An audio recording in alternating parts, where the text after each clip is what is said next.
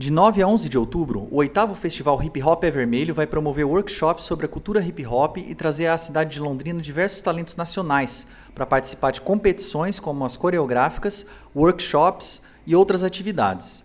O tema desse ano é Pequena Londres 86 anos, em homenagem ao aniversário de Londrina. Essa iniciativa tem o patrocínio da Prefeitura de Londrina por meio do Programa Municipal de Incentivo à Cultura, o PROMIC da Secretaria Municipal de Cultura. Esse ano, devido à pandemia, o festival vai ser realizado de forma híbrida. E quem participou aqui do, do podcast da Alma para contar aos nossos ouvintes o porquê e mais detalhes sobre o Festival Hip Hop é Vermelho é a produtora Franciele Tomás. Franciele, conta para nós então como é que vocês organizaram a programação em 2020. É, sou a Franciele, sou produtora voluntária do Hip Hop é Vermelho.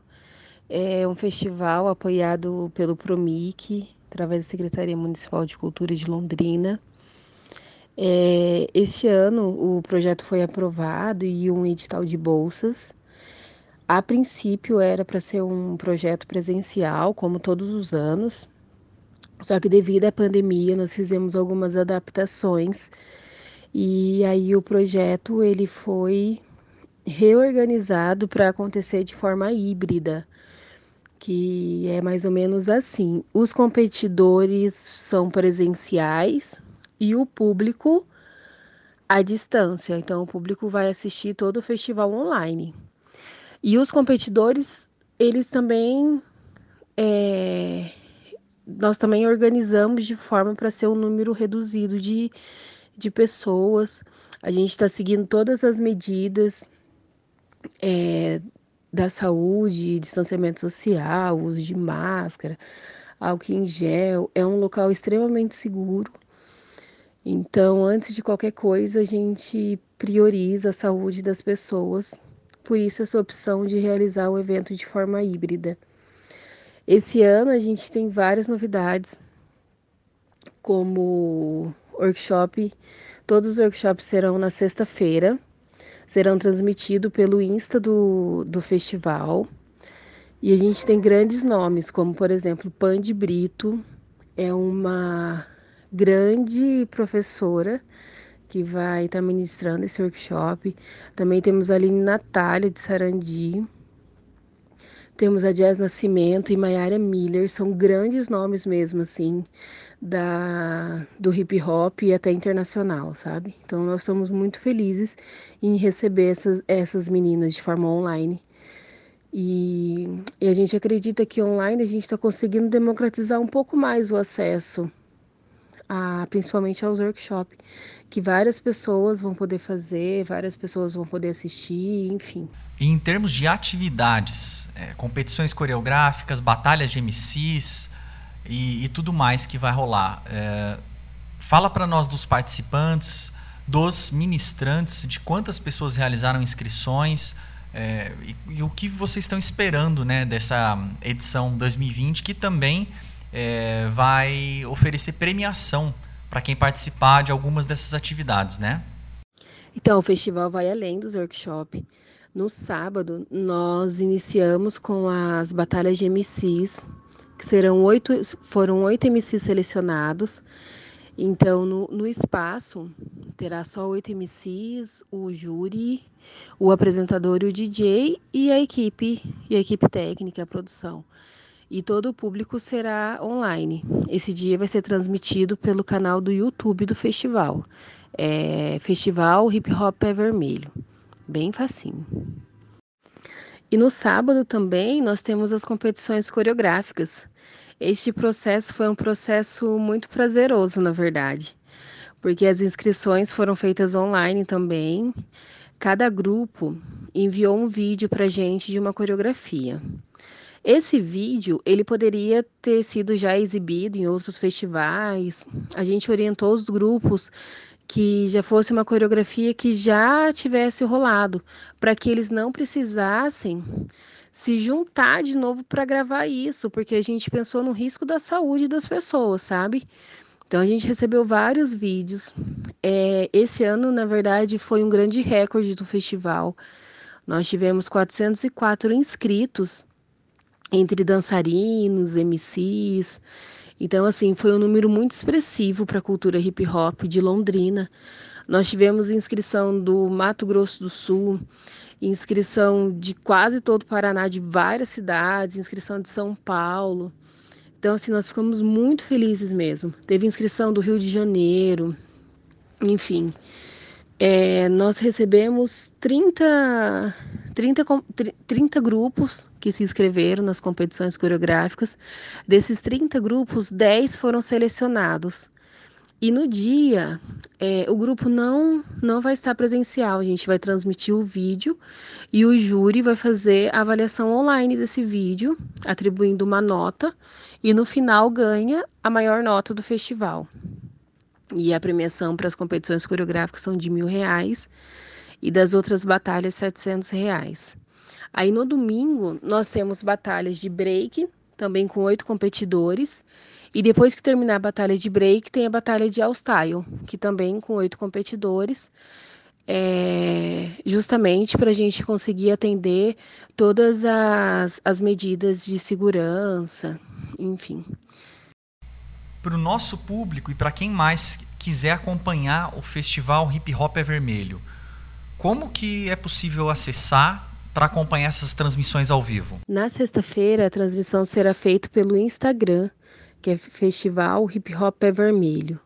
E no sábado e no domingo será exibido as competições coreográficas e as batalhas pelo canal do YouTube, Festival Hip Hop é Vermelho. E todo esse material também vai ficar gravado para quem quiser assistir depois, que às vezes as pessoas não conseguem acompanhar ao vivo. Mas depois esse material será disponibilizado e aí a gente vai compartilhar no Face, no WhatsApp, enfim,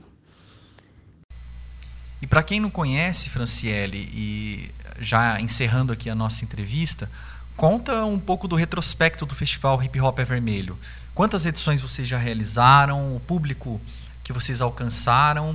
É, e qual que é a importância dessa iniciativa para o calendário cultural da cidade de Londrina? A ideia do festival surgiu em uma de nossas viagens.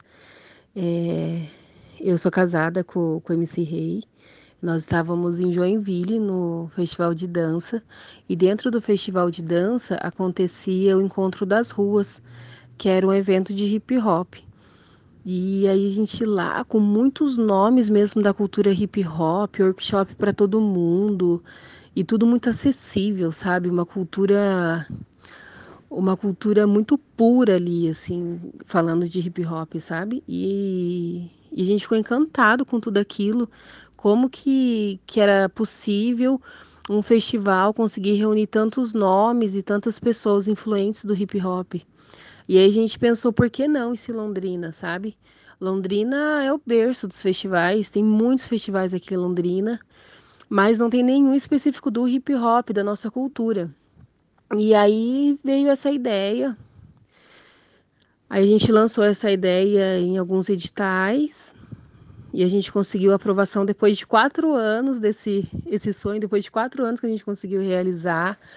E aí a gente conseguiu fazer o primeiro festival em 2014. Foi no Royal Plaza. A gente conseguiu colocar 2.500 pessoas na praça de alimentação. Era muita gente. E depois disso o festival só foi crescendo, só foi agregando. Várias pessoas de Londrina e de fora de Londrina fortalecem o festival. Quando a gente não consegue aprovar o festival em nenhum edital, que já aconteceu isso em dois anos, em três anos de, de projeto, nós conseguimos fazer da mesma forma. Então, assim, quando o festival ele consegue apoio do PROMIC é feito, e isso é muito importante para a nossa cultura. Mas quando a gente não consegue também, a gente tenta fazer com, com a ajuda dos amigos, dos parceiros. Enfim, o festival ele vem crescendo a cada ano que passa. São mais pessoas que estão junto com a gente no festival, são mais grupos participando. E a gente percebe que depois de cada edição que acontece em Londrina, a...